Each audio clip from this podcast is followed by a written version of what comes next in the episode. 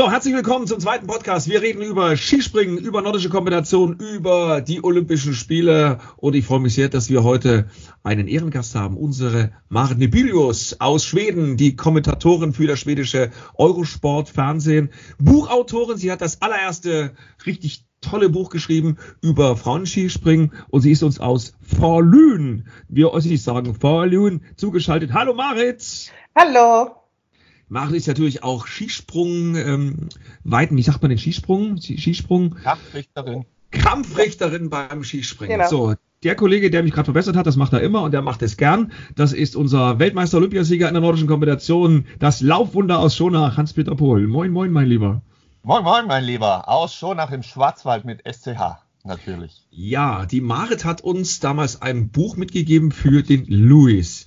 Louis ist uns aus Bielefeld zugeschaltet und es hat ihn so inspiriert, dass er das zweite Buch über das Frauenskispringen geschrieben hat. Sind wir mega stolz drauf und äh, ist wirklich lesenswert. Beide Bücher kann man übrigens noch kaufen. Bielefeld, wir hoffen immer noch, dass es weitergeht in der Fußball-Bundesliga. Denn Bielefeld, ich habe nochmal nachgeschaut, mit sechs Punkten Vorsprung in der zweiten Liga auf den Sprung äh, in die erste Liga und dann sehen wir uns in der großen Red Bull Arena, wenn RB Leipzig dann gegen Bielefeld spielt. Äh, Luis Holoch. Moin, moin, mein Bester. Moin, moin, das wäre schön. Ich hoffe, es ist bald soweit. Wir wollen heute nicht über Fußball reden. Ich weiß, da blutet dir das Herz. Äh, vielleicht trotzdem mal ganz kurz, bevor wir über Olympische Spiele sprechen. Meinst du, dass es weitergeht mit der Fußball-Bundesliga? Also das Ziel ist ja da. Ich glaube auch, dass sie alles versuchen werden, äh, das umzusetzen. Die Frage ist halt nur wann. Jetzt hat man ein bisschen Zeit gewonnen, dadurch, dass alle anderen Wettbewerbe nach hinten verschoben worden sind und äh, ja, hofft dann, das eben durchziehen zu können. Ich hoffe natürlich mit, aber wie weit das realistisch ist, ich glaube, das kann keiner wirklich seriös äh, vorhersagen. So, ihr Lieben, äh, liebe Marit, wie, wie wird denn momentan so gerade die Sportszene äh, ja, bearbeitet in Sachen Corona-Krise? Wie ist es bei euch? Ja, also die Sportszene ist ja tot.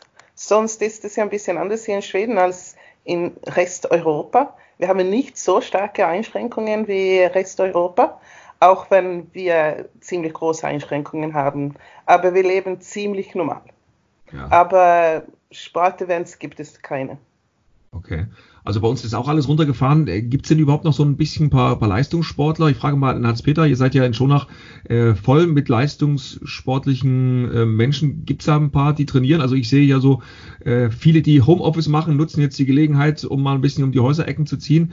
Leistungssportler dürfen bei uns seit äh, Wochenende wieder, zumindest andeutungsweise in die Hallen und auch in die Schwimmbecken. Wie ist das bei euch? Also bei uns ist es nach wie vor noch so, wie es eigentlich begonnen hat letzte Woche. Die, die Sportler können alleine zum Training gehen. Und vielleicht haben wir das Glück, im Schwarzwald jetzt mal ein bisschen weg zu sein von den Großstädten etc. Wir haben ja viel Wald, Wiesen und Gelände, sodass man sich auch nicht direkt über den Weg laufen muss. Und die Sportler versuchen halt halbwegs ähm, ihre Fitness zu halten, indem sie alleine unterwegs sind. Fabian Riesle hat gestern zum Beispiel auch ein Bild gepostet vom Feldberg, der menschenleer war Normalerweise bei solchen tollen Wetterverhältnissen am Wochenende ist auch am Feldberg oben ziemlich viel los. Aber die Hallen, die, die Bäder, alles, was mit Gesundheit, Fitness und so zusammenhängt, ist noch komplett geschlossen. Marit, bei euch in Schweden, äh, wie ist da momentan der Stand, was die Corona-Erkrankungen angeht? Gibt es da offizielle Zahlen? Ja, also die offiziellen Zahlen sind 102 Todesfälle und wir haben so etwa 3400 äh, äh, Infizierten. Mhm. Also gibt es äh, momentan auch keine Möglichkeit, Sport in großen Gruppen zu treiben. Auch die Leistungssportler müssen sich genau, genau. zu Hause fit halten. Also die, die, Pisten sind immer noch offen, aber man darf nicht Afterski machen und äh, alle sagen, dass man soll nicht hinfahren. Und mhm. gerade jetzt sind die Leute aus Stockholm überhaupt nicht populär, weil zum Beispiel Falun liegt in Dalarna und Dalarna hat ja mehrere Skigebiet und die Stockholmer wollen nach, zu den Bergen fahren und wir wollen sie nicht haben, weil Corona ist viel, viel, äh, also in Stockholm gibt es die Corona viel mehr als hier. So alle versuchen, die Stockholmer zu stoppen.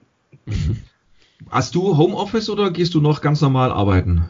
Also ich schreibe auf meine Doktorarbeit seit ein paar Jahren. So ich bin fast immer zu Hause auf meine Sofa schreiben. So für mich ist das kein großer Unterschied. Okay, welches Thema hast du gewählt? Das ist äh, die Mediatisierung, äh, also der internationale Skiverband. Und äh, die Sportarten Skispringen, Langlaufen. Also wie die Medien äh, Einfluss an äh, Skispringen und äh, Langlaufen hat.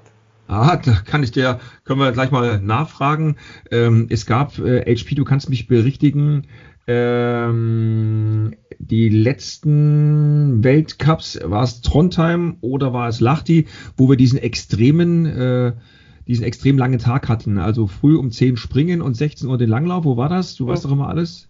In Trondheim. In Trondheim. Und im Nachhinein habe ich gelesen, lag das daran, dass das deutsche Fernsehen dieses Zeitfenster brauchte und da haben sich natürlich die Trainer extrem drüber aufgeregt. Also das wäre zum Beispiel auch mal ein Ansatzpunkt. Äh, ja. Und ich erinnere mich noch an die Zeiten Skispringen, Reinhard Hess, Bundestrainer, der gesagt hat, also es geht hier nicht darum, wann RTL die besten Einschaltquoten haben könnte mit dem Skispringen, sondern es geht darum, äh, zum richtigen Zeitpunkt die richtigen guten Leistungen abzurufen. Hat ihm am Ende dann auch irgendwie den Job gekostet. Äh, da gab es einige Sportler, die dann auch äh, eine Revolte losgetreten haben. Aber er hatte recht damals, ja. Er hatte wirklich recht. Auf der anderen Seite muss man natürlich sagen, Fernsehen und Sport, gerade was den Wintersport angeht, außer Skispringen, findet ja nicht mehr so viel statt, muss man einfach mal sagen. Wie ist das bei euch in Schweden, Marit? Ja, genau. Das, das ist ja genauso. Man muss dran denken, dass äh, also die Sportorganisationen müssen halt ganz viel Medienkenntnissen äh, haben. Das ist das Wichtige, so sie immer Verhandlungen mit, äh, mit den Medien machen kann, sodass die Sport sich weiterentwickeln kann und dass man versteht, wenn man äh, sich an die Medien anpassen muss und wenn man nicht. Das ist das Wichtige, finde ich. Mhm. Manchmal muss man anpassen, manchmal muss man nicht. Luis, bei euch hat das ja wunderbar funktioniert bei den äh, Juniorenweltmeisterschaften. Also die Kanäle waren immer rechtzeitig geöffnet. Es wurde ja fast alles übertragen. Alles sogar, ja. Also mit Ausnahme einiger weniger Siegerehrungen äh, haben wir tatsächlich äh, vom ersten bis zum letzten Moment äh, alles durchgesendet. Aber das ging halt auch, weil wir eine unabhängige Plattform hatten mit den, mit den Streams. Ähm, wir waren quasi konkurrenzlos, vor allem unter der Woche, weil sonst äh, wenig anderer Sport lief und dementsprechend äh, haben die Leute halt auch eingeschaltet. Man hat ja zum ersten Mal probiert, das über diesen Streaming-Dienst äh, auf einem YouTube-Kanal ähm, mit zu verfolgen oder mit verfolgen zu können bei, beim Sommer Grand Prix, also in Oberwiesenthal und in Oberhof hat man es nicht gemacht, da hat es dann irgendwie nicht geklappt, aber Klingenthal war noch mit dabei. Genau. Äh, ist ja. das vielleicht so die neue Richtung, dass man sagt, äh, weg vom großen Fernsehen hin zum, äh, ja, zur Streaming-Plattform?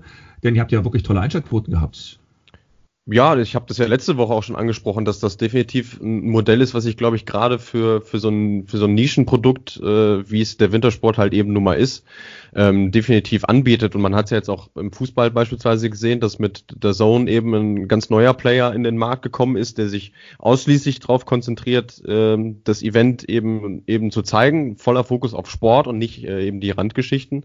Und ich sag mal, wenn man den Leuten das zu einem schmalen Preis äh, verkaufen kann, ist das definitiv was, was zukünftig funktionieren kann. Und jetzt gerade vom OK in Oberwiesenthal gab es dann auch die Rückmeldung, dass sie das jetzt halt äh, jedes Jahr beim äh, Sommer Grand Prix machen wollen. Und äh, die Produktionsfirma, mit der wir da zusammengearbeitet haben, die sind wirklich topfit. Das ist ein riesiges Team gewesen. Und äh, die machen beispielsweise auch im Sommer jetzt den Continental Cup in Krain, der Skispringer. Äh, Telemark äh, Weltcup für die FIS machen sie auch und äh, sind dementsprechend voll dabei, das auszubauen. HP, mhm. wie sieht das bei euch aus, wenn ihr den Weltcup ausrichtet? Den Schwarzwaldpokal, Fernsehgelder, wie viel Prozent macht das aus von den Einnahmen, dass man sagen kann, da kann man das Ganze schön durchfinanzieren? Na gut, da muss man sehen, dass, ähm, die deutschen Weltcups werden ja über den Deutschen Skiverband vergeben und auch vermarktet. Das heißt, die Fernsehgelder direkt kommen nicht nach Schonach, sondern die gehen zum Deutschen Skiverband. Und dafür kümmert sich der Deutsche Skiverband wieder um die Rechte, um die Sponsoren, um alles drumherum. Und wir müssen uns quasi mit unseren Kosten selbst finanzieren über unsere eigenen Sponsoren, über das Verkaufen der Startnummern etc. Mhm. Äh, Marit, äh, welche Sportart ist denn bei euch außerhalb vom Langlauf populär momentan? Was sind so die Sportarten, wo die meisten einschalten? Also Fußball. Fußball und äh, Eishockey und Langlaufen. Okay, also Langlaufen ist wahnsinnig populär. Fußball ist die erste. Eishockey zweite, aber Langlaufen, also die Mannschaft ist so wahnsinnig populär. Warum gibt es bei euch kein Skispringen und auch keine nordische Kombination? Also Jan Dockleff war ja der letzte äh, bekannte Schwede, ein Pionier muss man mal sagen, hat den V-Stil ja damals ins Leben gerufen, mehr oder weniger freiwillig. Warum kam danach nichts mehr? Also es kam doch ein paar nachher, also die Brüder äh, Telberg und äh, Martinsson. Also Staffan Telberg und Michael Martinsson haben beide Weltcups gewonnen, aber nur ein paar Mal, also Anfang 90er Jahren. Und es gibt verschiedene Sachen dazu. Also die Tradition war nicht mehr wirklich dort. Dann hat man Probleme mit Ökonomie gehabt und äh, dann, äh, ja, also wir müssen halt besser sein, um, um die Sportart aufzubauen. Also ich glaube, ein Problem ist, dass äh, Skispringen und nordische Kombination für uns, das ist ein Teil der nordischen Disziplinen und das ist Tradition, Geschichte, äh, das ist anstrengend. Skispringen und nordische Kombination ist ja mehr ein Ex äh, als Extremsporten und wir müssen es anders einpacken. Mhm. Das ist einfach eine Sache, denke ich. Also brauchen wir auch in Schweden einen äh, Jan Magnus Rieber oder einen Jens Luras Oftibro. Also das sind so Typen, die braucht es dann einfach, um so diesen, diesen, den Startknopf zu drücken. Ja, also das ist immer gut mit, äh, mit äh, sehr guten äh, Läufer, aber man braucht auch, also die ganze Sportart muss anders eingepackt werden. Und ich glaube, man muss mehr mit Langlaufclubs arbeiten und was anbieten. Und dann muss man es cooler machen. Das ist nicht cool genug in Schweden. Mhm. Also man versteht ja nicht, dass es cool man versteht nicht, dass es cool genug ist, weil man es nicht so zeigt. Ja. Aber das also, ist ja super coole Sportarten. Absolut, also nordische Kombination, du musst ja nur die Bilder anschauen vom Jan Magnus Rieber. Äh, das war ja die Saison seines Lebens und äh, da hat man schon wirklich wieder mal Lust, auch selber. Äh, ich bin gestern Skiroller gefahren. Ich habe mich gestern wieder aber das war auch, weil ich muss ein bisschen was tun, die nächsten Wettkämpfe kommen. Aber ich, ich finde das so schön, also ist so ein schöner Sport. Äh, Skispringen habe ich im letzten Jahr vor zwei Jahren äh, nochmal gemacht von einer kleineren Chance, weil ich der Ulrike Gressler versprochen habe, es noch einmal zu tun, unter den Augen von Jens Weißflug und er hat mir durchaus Talentfreiheit bescheinigt, weil, glaube ich, seine Tochter ist weiter gesprungen als ich. Und ich glaube, die ist erst sieben oder acht, naja, sei es drum. Ähm, ich war früher ein großer Fan von Gündis Swan. Ach, das war, das war ja unser Held, als wir damals noch den Schlittschuhschritt oder Sittonen, wie das alles so hieß. Wir wollten alle so sein wie, wie Gündis Swan. Das war äh, Hammer. Das waren die großen Zeiten äh, als wir noch, als HP noch um die Häuser gerannt ist mit äh, Langlaufski und Skisprungski. Ski, Ski, Ski, genau. Schreib SCH, so reden wir eigentlich immer, wenn wir uns schon nach unterhalten. Hast du komplett richtig. Äh, ja. Hast du den mal getroffen? Bundeswahn habe ich getroffen, ja. Und ich muss schon sagen, wie du eben schon gesagt hast, er war einfach eine Erscheinung. Er war zu unserer Zeit damals einfach das Größte, was es im, im Langlauf gibt. Und jeder hat ihn angeschaut und jeder wollte ihn eigentlich auch nacheifern. Und selbst ich habe das versucht, aber es weiß ja jeder, dass dann in, in Falun habe ich ihn mal gesehen und wollte ihn mal nachlaufen, selbst im Training, aber ich habe dann schnell abgebogen und gesagt, schau, ich muss jetzt wieder zurück. Meine Zeit läuft und damit du nicht enttäuscht bist, ich fliege einfach rechts ab. Bescheidenheit ist ein zweiter Vorname. Ach, HP. Die Olympischen Spiele werden verschoben. Ich habe gerade gelesen, aller Wahrscheinlichkeit nach Juli 2021.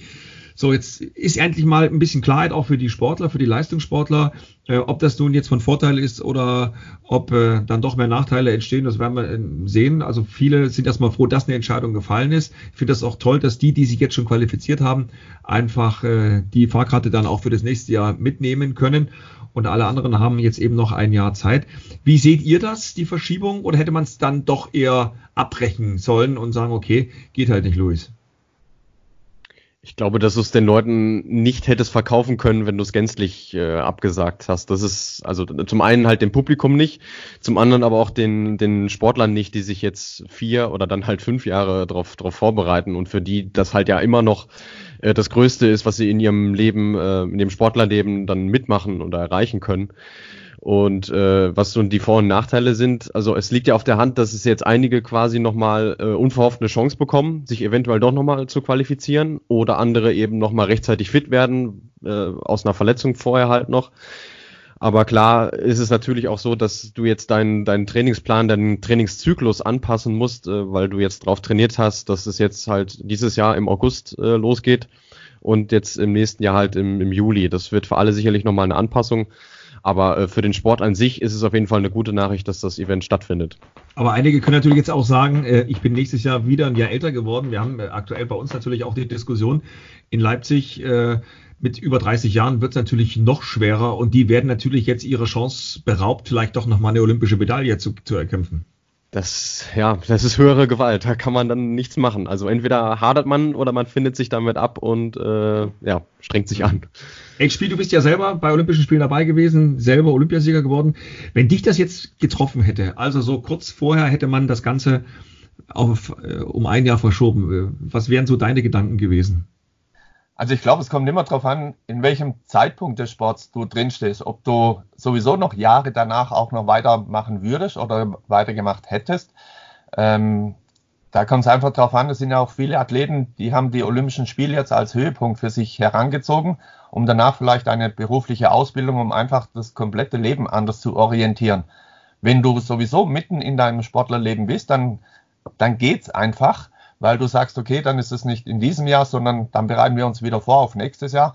Aber es sind natürlich schon ähm, Gefühlswelten, die da komplett durcheinander geschüttelt werden, weil es gibt in diesem Zeitraum zwischen äh, Olympiade und oder zwischen Olympia und Olympia gibt es einfach nur einen Gedanken und das ist dieser eine Zeitraum, wo die Olympischen Spiele stattfinden. Und da fällst du mehr oder weniger erstmal in ein kleines Loch und du musst dich dann neu orientieren, du musst dich neu sortieren und was man natürlich nicht weiß, ist, habe ich nächstes Jahr die gleiche Form wie in diesem Jahr? Muss ich mich wieder schonen? Hoffentlich komme ich verletzungsfrei durch. In einem Jahr passieren ja so viele Dinge, die kannst du einfach vorher nicht vorhersehen. Und wenn es jetzt altersmäßig vielleicht auch zum Ausklang deiner Karriere war, dann sind es sicherlich viele Sportler, die können sich noch einmal so richtig motivieren, die letzten beiden Jahren sich fokussiert auf die Olympischen Spiele vorzubereiten. Und auch hier ist es wie an jedem Wettkampf im, im kleinen Sinne, die komplette Spannung fällt erstmal ab. Du musst dich von vorne einfach wieder neu orientieren, du musst dich sammeln, du musst die, die Ziele wieder neu setzen. Und ganz schlimm ist es eigentlich für die Athleten, die nach Olympia schon ihre berufliche Zukunft und ihre Zweige gestellt haben. Da geht es jetzt erstmal wieder los, die nächsten Monate zu suchen, ob die Sponsoren mit mir mitgehen, ein weiteres Jahr, ob ich überhaupt noch die Möglichkeit habe, beruflich nochmal auch finanziell ein Jahr durchzuhalten, denn es gibt ja genügend Sportarten, die, die können nicht so gut von ihrem Sport leben, sondern die müssen auch an ihr eigenes Erspartes gehen. Und ich glaube, das sind wesentlich größere Probleme, wie einfach die Tatsache, um ein Jahr verschieben, ist es schlimm, ist es nicht schlimm. Also das sind schon, wie ganz normal in der freien Wirtschaft, bestimmt auch der ein oder andere, der es nicht schaffen wird, dann nächstes Jahr an diesem Event teilzunehmen. Mhm.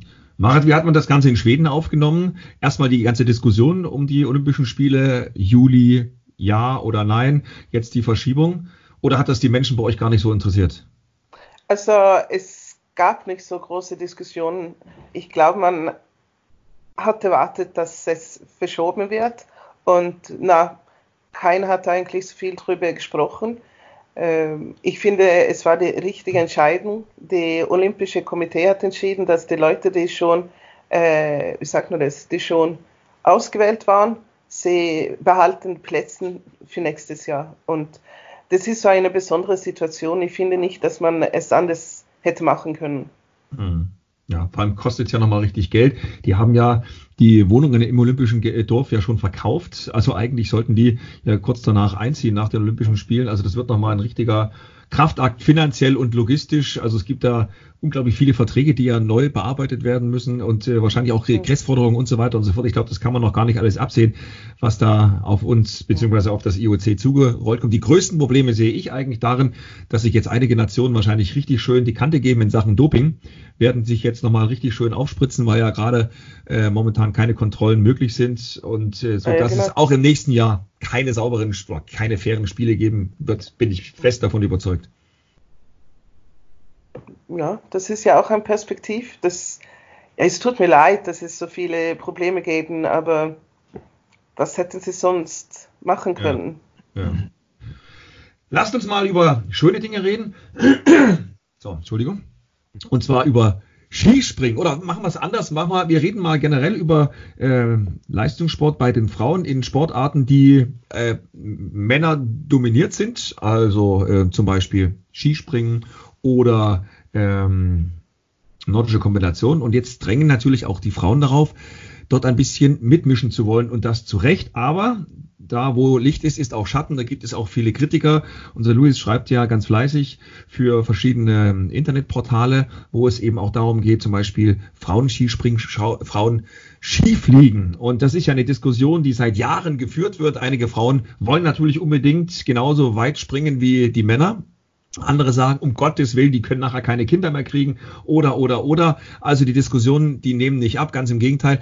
Luis, jetzt ist äh, durchaus mal ein bisschen Licht am Horizont, was das Thema angeht. Was ist der aktuelle Stand? Wann wird das Frauen-Skifliegen kommen? Dass es kommen wird, ist klar. Die Frage ist nur wann. Wenn es nach dem norwegischen Skiverband geht, äh, schon nächstes Jahr oder nächste Saison, also 2021 äh, wird angepeilt. Ähm, hat zumindest der, der Sportdirektor gesagt, Klaas Brede Braten, der sich ja auch schon sehr intensiv für das Großschanzenspringen der Frauen bei den Weltmeisterschaften äh, stark gemacht hat, ähm, zusammen mit seinem Verband. Und die möchten eben nächstes Jahr im Rahmen der Raw Air Tournee dann in Vickersund, also auf der weltgrößten Flugschanze, das erste Skifliegen für die Damen ausrichten. Wie genau das aussehen soll, äh, dazu gibt es noch nichts Konkretes. Äh, Maren Lündby, äh, jetzt dreimalige Gesamtweltcupsiegerin, hat gesagt, sie wäre dafür, dass es die äh, besten 10 bis 15 machen dürfen. Ähm, ja, also das ist, das ist erstmal der aktuelle Stand. Zu einem weiteren äh, kommen wir ja jetzt erst dann. Marit, wie siehst du das Thema? Ja, das ist interessant. Also 2004 gab ja das Thema schon. Also 2004 gab es eine riesen Mediendebatte in Norwegen es ging um, weil sie hatten einen Kontinentalcup in Vikersund. Und äh, in Jänner hat man gesagt, dass drei, vier Frauen dürfen Vorspringer sein. Dann im Februar hat man aber plötzlich gesagt, na, die Frauen dürfen nicht springen. Und dann gab es eine riesen Debatte in, äh, in Norwegen. Und äh, auch der internationale Skiverband war natürlich dabei. Man hat Sitzungen mit dem norwegischen Skiverband und FIS gehabt und mit anderen Nationen und so weiter. Und äh, das ist ja genau das Thema wie jetzt. Und das ist jetzt 16 Jahre her. Und das ist schon komisch, dass es genau das gleiche Thema ist. Ich finde, was de Maren geschrieben hat oder gesagt hat, dass 10 bis 15 könnte dabei sein, das finde ich gut. Also um, äh, um die Entwicklung zu, zu unterstützen, brauchen sie ja auch äh, sich entwickeln dürfen. Also die Besten können das ja dann mhm. müssten sie da es, dann müssten sie es ja auch dürfen. Mhm. Hans-Peter, es gibt ja schon auch, auch einige äh, sehr hoffnungsvolle Nachwuchstalente, nordische Kombination und Skispringen. Frauen, äh, die Diskussion, wir haben es ja gerade gehört, sie werden ja noch weitergehen. Äh, Sicherheit steht natürlich immer an erster Stelle. Wir haben ja auch bei den Männern schon schwere Stürze gesehen. Ähm, ich habe bei der Juniorenweltmeisterschaft gesehen, da sind natürlich auch die Leistungsunterschiede enorm groß. Ja, noch schlimmer wird es zum Beispiel bei der Universiade auch bei den bei den bei den äh, Männern also äh, weiten Unterschiede auf einer Normalschanze von teilweise 30 40 Meter. Da ist dann die Frage wo fängt die Sicherheit an und wo hört äh, das coole Gefühl mal weit zu fliegen auf? Wie siehst du das jetzt aus aus deiner Sicht als ehemaliger Skispringer? Also aus meiner Sicht äh, bin ich schon auch dafür dass die Damen auf der Flugschanze fliegen dürfen. Denn sie haben so eine rasante Entwicklung äh, gerade in den letzten zehn Jahren unternommen und wenn man eben auch sieht, die technischen Voraussetzungen, wie eben momentan gesprungen wird beim, bei den Damen, da würde ich auch sagen, dass bei den besten 10 bis 15 Damen mit Sicherheit ein, äh, die ein oder andere wesentlich technisch ausgereifter und besser springt, wie vielleicht Platz 30 bis 40 bei den, bei den Herren. Und da kann man sich auf jeden Fall wiederfinden. Und vielleicht muss man dann, weil ja auch wesentlich jüngere Athletinnen mit dabei sind im Damenskispringen, dann zu sagen, also gut, dann wir nehmen Skifliegen als separaten Weltcup oder einfach nur als normales Ergebnis, dass nicht die jungen, die jungen Mädels, die jetzt mit vorne mit dabei sein können, vielleicht letztlich gezwungen werden, Skifliegen gehen zu müssen, um ihren Weltcup-Platz äh, innezuhalten. Und wenn man sagt, man versucht es, man macht es einfach extern des normalen ähm, Sprung-Weltcups der Damen, dann finde ich es in Ordnung. Von der Voraussetzung her würde ich allen 10 bis 15 ähm, Damen, die momentan unterwegs sind, auf jeden Fall bescheinigen, das Zeug zu haben, Skifliegen zu gehen. Wie siehst du das genauso? Absolut, ja. Ähm, das Kuriose ist ja, dass äh, die FIS ähm, bis zur Saison 2018, 2019 in ihren Weltcup-Regeln für das Damen-Skispringen äh, sogar ein Verbot von der Flugschanze vorgesehen hat. Das haben sie aber vor zwei Jahren jetzt, äh, jetzt aufgehoben. Warum es dann jetzt äh, gerade von der Seite auch quasi fast schon eine Empörung gab, dass das Thema jetzt äh, angestoßen wird, ja auch nicht zum ersten Mal, wie wir jetzt schon gehört haben, äh, das verstehe ich dann wiederum nicht. Also, dass sich der neue Renndirektor äh, Walter Hofer hat sich jetzt gerade erst verabschiedet und Sandro Pertil hat seine Nachfolge angetreten, dass der sich jetzt hinstellt und eben genau das Gegenteil von dem sagt, was äh, Hans-Peter jetzt beispielsweise gesagt hat, äh, dafür habe ich kein Verständnis. Mhm. Jetzt kommt Vielleicht darf man auch nicht ganz vergessen, wenn jetzt einfach mal aus der Situation geschuldet, du, du bist in Vikersund, in Planitza, in Oberstdorf, ganz egal, wo das Skifliegen stattfindet. Und ich glaube, wenn dann ja, eine machen eine Lundi, meinetwegen, lass sie 250 Meter fliegen und die Herren springen dann im Anschluss auch 250 Meter. Ich glaube einfach, dass, dass ein bisschen die Angst da ist von den Spezialspringern, dass die Show gestohlen wird. Ja, weil du hast einfach dann ein neues Klientel an der Schanze. Die Mädels kommen her, sind, wie ich es letzte Woche schon mal erwähnt habe, einfach schön geschminkt, schöne Zöpfe, sind vielleicht auch TV-mäßig gut zu verkaufen, gut darzustellen. Und um da vielleicht auch nicht die Angst zu haben, den Rang abgelaufen zu bekommen, weil der Zuschauer sieht nicht, ob die Mädels mit 10 Meter mehr Anlauf fliegen oder wo immer diese beiden Unterschiede herkommen. Und das war auch früher, glaube ich, schon immer ein bisschen das Manko, dass Walter Hofer immer gesagt hat, nee, die Damen holen wir nicht zu den Springern dazu, um einfach unsere Vormachtstellung zu halten und nichts von unserem Kuchen im Großen und Ganzen abgeben äh, zu müssen, was das Interessante, was einfach die Alleinstellungsmerkmale ist für das Spezialspringen. Und man sieht es ja auch an der äh, an den Übersichten, wenn man mal bei Louis auf die Schanzenübersichten geht. Früher gab es keinen äh, Schanzenrekord der Männer, einen Schanzenrekord der Damen, einen Schanzenrekord der nordischen Kombination, sondern da wurde einfach ein Schanzenrekord auf der Schanze XY ausgelobt und das war er, fertig. Und da hat keiner nachgefragt, ist er mit 88, 86 oder 91 km/h gesprungen worden, sondern es war der Schanzenrekord aus, fertig und Amen. Und durch diese ganze Diskussion hat man ja dann auch angefangen zu sagen, aber halt im Spezialspringen, wir haben so wenig Anlauf, unser Schanzenrekord muss anders gewertet werden, wie in der nordischen Kombination, wo sie mit mehr Anlauf springen. Jetzt kommen auch noch die Mädels dazu, haben vielleicht auch noch einen Schanzenrekord und wir würden verschwinden von der Bildfläche. Und ich glaube, dass das mit ein großer Grund ist, um die Mädels gar nicht so, so hochkommen zu lassen, weil sie könnten vielleicht ein Stück dieses Kuchen Skispringen für sich abhaben. Jetzt haben wir das Thema Gesundheit natürlich. Ja. ja, bitte. Jetzt werde ich ein bisschen traurig. Das erste, das erste Mal ich das Thema gehört habe, dass man Angst hat, dass die Show gestohlen wird, das habe ich vor zehn Jahren her oder sowas gehört. Es war mit einem von unseren Kollegen. Und äh, wir wollten darüber sprechen, falls die Damen dabei sein sollen oder nicht. Und das Erste, was der sagt, das ist halt, ja, sie, sie können nicht dabei sein, weil halt das Publikum können denken, dass die Frauen genauso gut wie die Männer sind. Und ich habe geglaubt, er macht einen Witz. Sie hat mich nur angeschaut und gefragt, wie meinst du das? Und der hat es nochmal erklärt und dann habe ich gesagt, weißt du, wir können diese Diskussion wahrscheinlich nicht weitermachen, denn, denn das verstehe ich überhaupt nicht. Also das ist, das ist so komisch. Das ist für mich so komisch.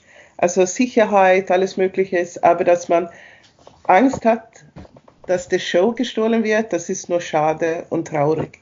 Ja, vor allem es gibt ja genügend andere Sportarten, wo das halt funktioniert. Also nehmen wir mal Biathlon, wo die Damen und die Herren äh, das ganze Jahr über äh, zusammen unterwegs sind und du halt wirklich gar nicht den Eindruck gewinnen kannst, dass sich da irgendwas weggenommen wird oder äh, selbst im Ski Alpin oder so. Also das ist weiß ich nicht, Frage, so an den Haaren herbei. Aber die Frage aber, ist doch aber, warum gibt es genau beim Biathlon oder beim Ski Alpin oder mittlerweile auch beim Fußball diese Diskussion nicht mehr. Jetzt haben wir uns dran gewöhnt, dass die deutsche Nationalmannschaft, Frauennationalmannschaft im Fußball äh, viel, viel besser spielt, viel erfolgreicher spielt als die Herren. Da diskutiert auch keiner mehr. Bei Biathlon, natürlich schaue ich da ganz gerne hin mit den Denis Hermann. Und ich muss ganz ehrlich sagen, ich schaue mir die Frauen lieber an als die Männer, warum auch immer. Aber ich finde das ein sehr ästhetischer Sport. Aber da diskutiert kein Mensch, kein Mensch. Ja, mittlerweile sagen wir auch beim Skispringen auf der Normalschanze oder auf der Großschanze, ähm, äh, diskutieren wir ja auch nicht mehr. Wir diskutieren jetzt wieder in der nordischen Kombination. Braucht es denn die Damen in der nordischen Kombination?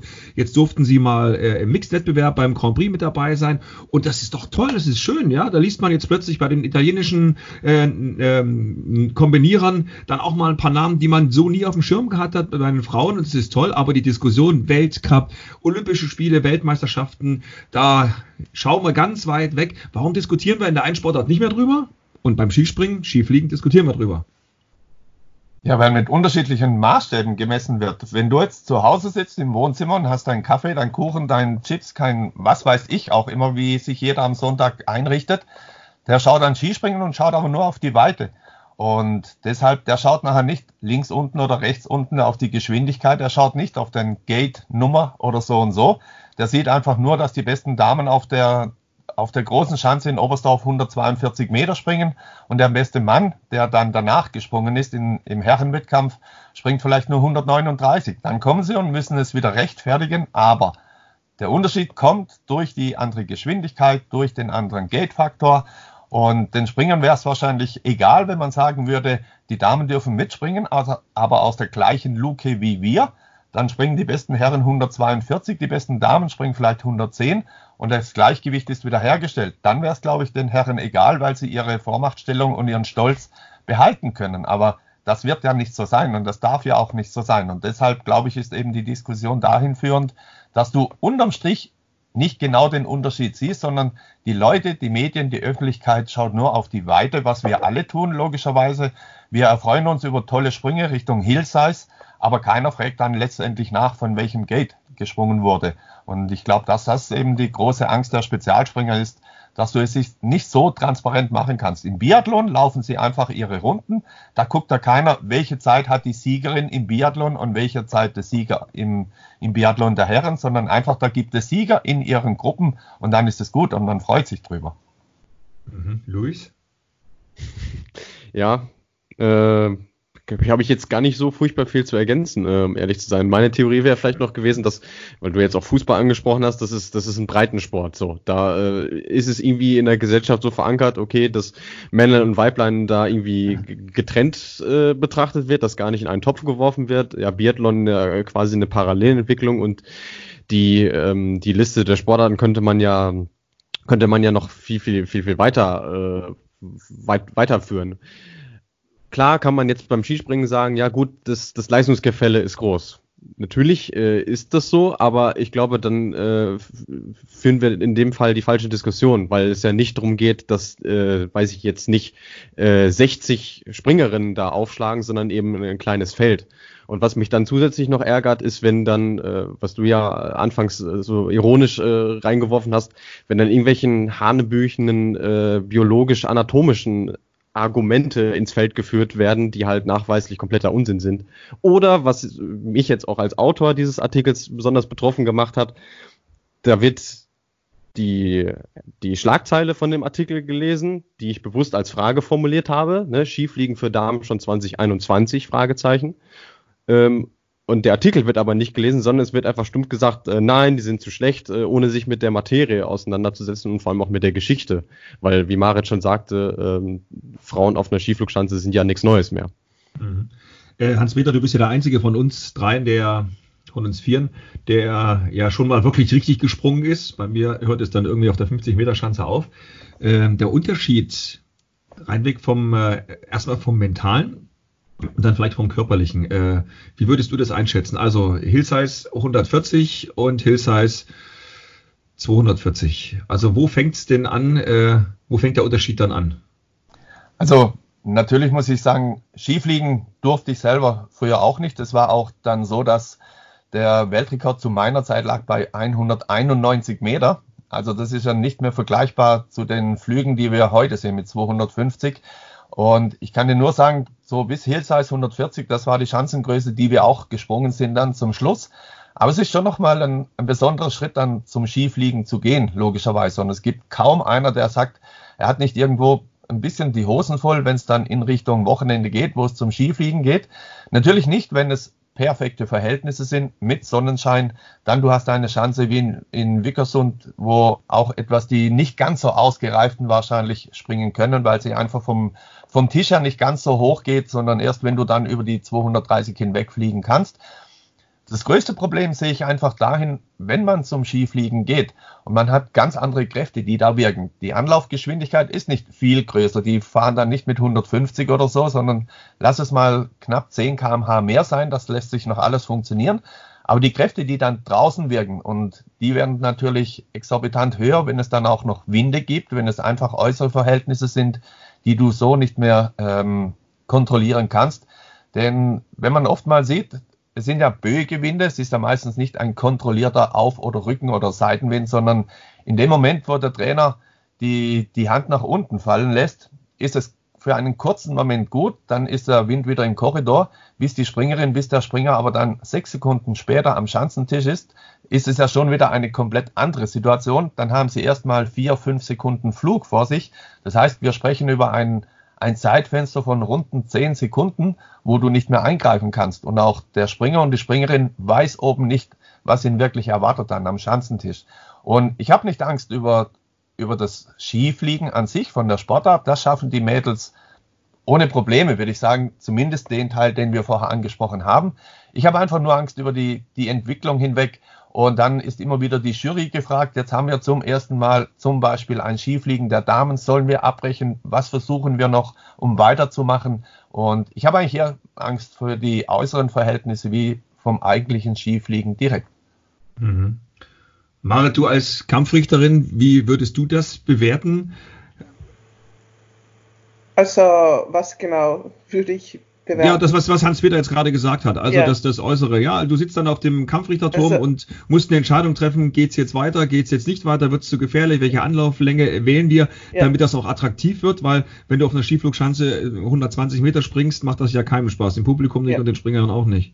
Also ich finde, das Wichtige ist, dass äh, bei der Entwicklung müssen nicht zum Beispiel alle dabei sein, sondern es kann 10 bis 15 dabei sein, bis äh, 30 gut genug sind.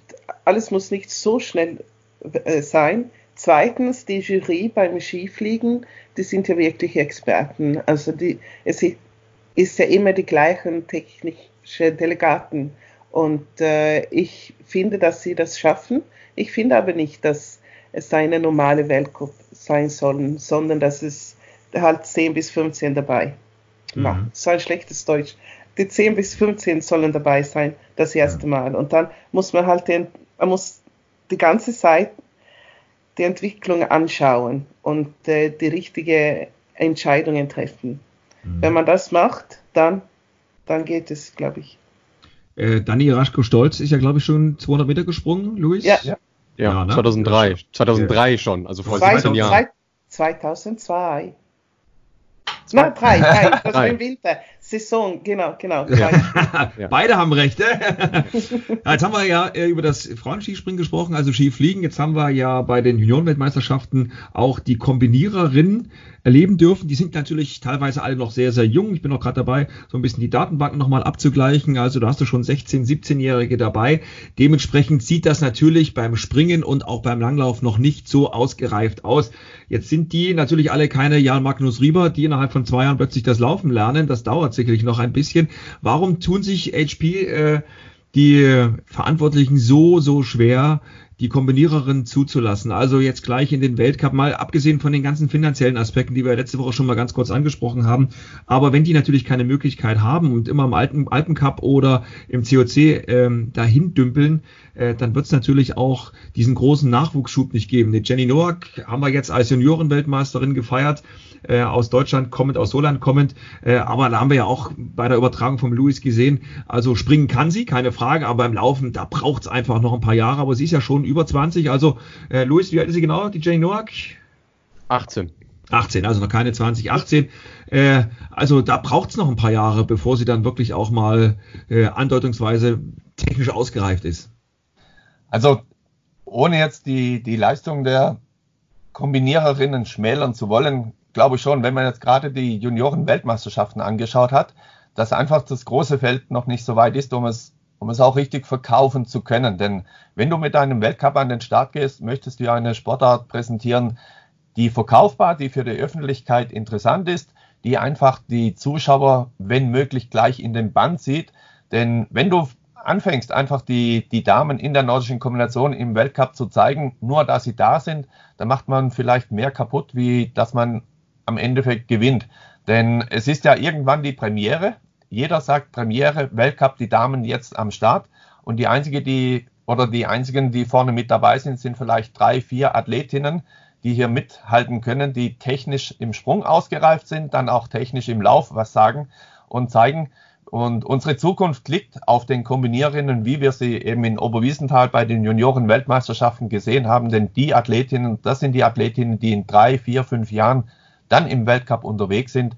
Und ich sage es nochmal, ohne den Sport schmälern zu wollen, ich glaube, man hat gut daran getan, so lange zu warten, bis man halbwegs ein Feld zusammenbekommt, was du dann auch über das TV, über das Format der Übertragungen nach außen schicken kannst, dass es auch bei den äh, Zuschauern ankommt und eine Signalwirkung am Ende hat. Aber beißt sich da die Katze nicht in den Schwanz? Äh, Jenny Noack ist jetzt 18, ne? So, jetzt brauchen wir ja. noch mal zwei, drei, vier Jahre. Ist sie noch im besten Kombinationsalter. Andere wiederum sind eben schon weit über 20, die erleben das gar nicht mehr.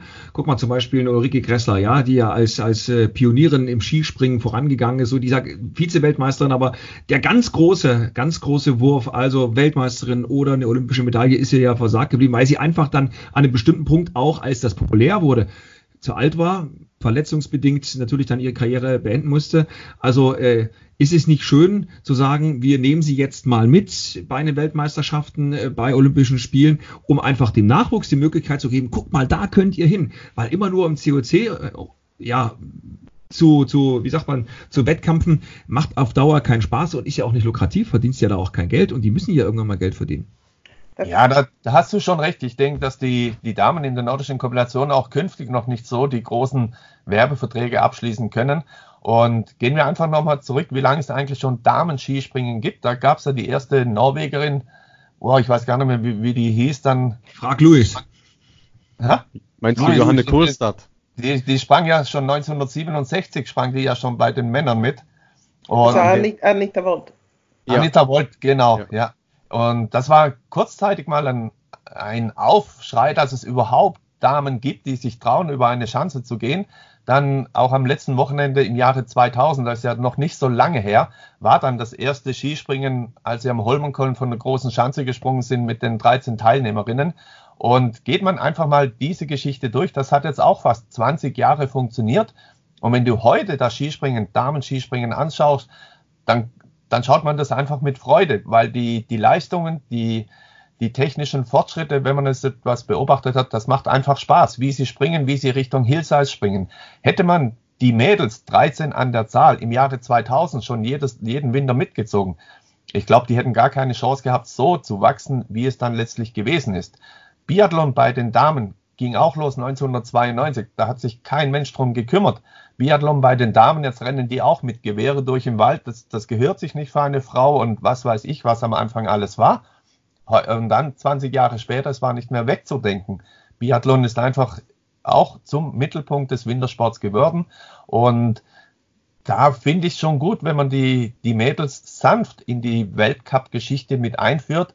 Aber dann erst, wenn ich sage, ich habe 10, 15 Athletinnen, wo es auch Spaß macht, denen am, am Fernsehen zuzuschauen.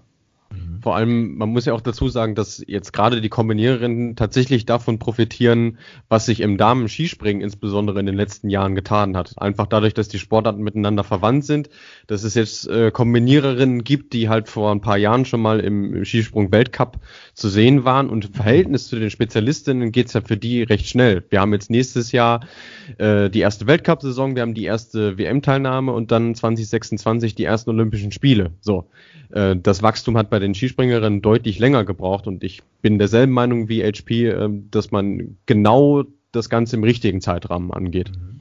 Marit? Ja, also ich muss schon sagen, dass der Mann aus Schonach ist schon ein kluger Mann. Ich würde genau das sagen. Danke, Marit. Das gibt wieder mal eine Wurst in Lachi. Ja, du weißt ja gar nicht, ob sie, ob sie dich meint. Ach so, ja, richtig. Ich wohne also, ja nur in Schonach. Wir haben ja noch mehr kluge Männer. also man muss dran denken, dass es gibt eine Produkte und es gibt eine Sportart. Für die Sportart wäre schon nett, wenn die Besten dabei sein könnten. Aber es ist auch eine Produkte und falls dieses Produkt zu früh äh, äh, vorgestellt wird, dann, dann wird die Entwicklung nicht so gut, weil es dann kommen nicht die Sponsoren, dann kommen nicht das Publikum und so weiter. Es muss genau die Zeit sein, wenn sie gut genug sind, um die Produkte vorzustellen. Und die, sie haben ein bisschen Stress. Sie wollen bei der Olympiade 2026 dabei sein. Und äh, das ist eine, wie sagt man, Balance, die sehr schwer ist. Es muss mhm. schnell gehen, aber man muss äh, gleichzeitig von unten arbeiten. Und ich finde, bis jetzt haben, das, haben sie das gut gemacht. Mhm. Nächstes Jahr geht es ja mit dem Weltcup los, haben wir gerade gehört. In Schonach HP, glaube ich, äh, sind sie mit dabei, ne? Ja, also genau. so der Plan, dass sie nächstes Jahr in Schonach integriert werden, praktisch beim Weltcup. Und natürlich fiebern wir alle drum, weil es ja schon jetzt mittlerweile drei Jahre darum geht, kommen Sie mit dazu, sind Sie mit dabei, dann wurde der Einstieg zum Weltcup nochmal verschoben und nächstes Jahr sollen Sie auf jeden Fall in Schonach mit dabei sein. Genau, fünf Wettkämpfe, fünf, vier oder fünf wird es geben insgesamt, äh, wo die kombinieren. Und ich finde es auch gut, dass die FIS gesagt hat, wir machen das alles an einem Tag. Äh, wie das dann logistisch ablaufen wird, müssen wir uns einfach mal überraschen lassen. Aber so ist es natürlich auch hoffentlich für die Fernsehanstalten attraktiv, am Wochenende dann die Kombiniererin auch mal mit einzubinden. Ähm, wir hoffen und wir drücken die Daumen, dass das alles funktioniert. Also ich freue mich drauf, auch wenn es für uns mehr Arbeit ist, aber haben wir ja auch beim Skis bei den Skispringerinnen schon sehr, sehr gern gemacht und haben uns mit den Mädels gefreut, wenn sie sich gefreut haben, wenn sie Erfolge gefeiert haben. Und ich denke, ähm, der nordischen Kombination bei den Frauen sollten keine Steine in den Weg gelegt werden. Es gibt äh, die Silke Tekedorf, die hat übrigens eine schöne Masterarbeit geschrieben über das Frauenskispringen. Kann ich euch gern auch mal zur Verfügung stellen. Äh, da hat sie sich viel Mühe gegeben und sie möchte dieses Baby natürlich auch ein bisschen äh, ja, heranwachsen lassen und möchte da auch das Ganze ein bisschen anschieben. So, ihr Lieben, der kluge Mann aus Schonach, das war der Satz des Tages. Äh, Perfekt, Marit. Ah, ja. Der kluge Mann aus Schonach. Ähm, danke, es hat mir sehr viel Spaß gemacht. Wir sind schon wieder über der Zeit aber ich glaube, es gibt noch so viele Dinge, die wir besprechen können. Thema für nächste Woche, sucht euch eins raus. Ja, Fußball, ne? ja, auch aus zeitlichem Anlass. Ich meine, wir haben ah. uns ja jetzt heute aus aktuellen Gegebenheiten mit den Themen auseinandergesetzt, mit denen wir uns auseinandergesetzt haben. Und äh, am nächsten Dienstag gibt es die nächste Konferenz der DFL und dann wissen wir vielleicht schon ein bisschen mehr, was den, äh, den deutschen Profifußball angeht. Dann reden wir nächste Woche über Fußball und laden uns dann äh, den Norman Landgraf ein als Fußballexperte. Genau. Ja. Der freut sich schon, ja. Der freut sich schon. Als Peter, ich habe keine Ahnung vom Fußball. Der kluge Mann aus Schonach. Also ich gehe da mit Attila in den Wald und höre mir im Nachgang euren Podcast an. Ich glaube, das ist besser wie zu früh meine Meinung zum Fußball zu äußern. Da muss ich mich ja jetzt eine Woche einlesen. Gut, dann bleibt gesund, ihr Lieben. Bis nächste Woche. Gleiche Gleich, Stelle, gleiche Welle. Liebe Grüße nach Schweden, nach Vorlün zu unserer Marit. Und die nächste Wurst geht auf äh, Rechnung von Hans-Peter. Ja? So machen wir's. Die, die nächste Bratwurst. Super, danke. danke.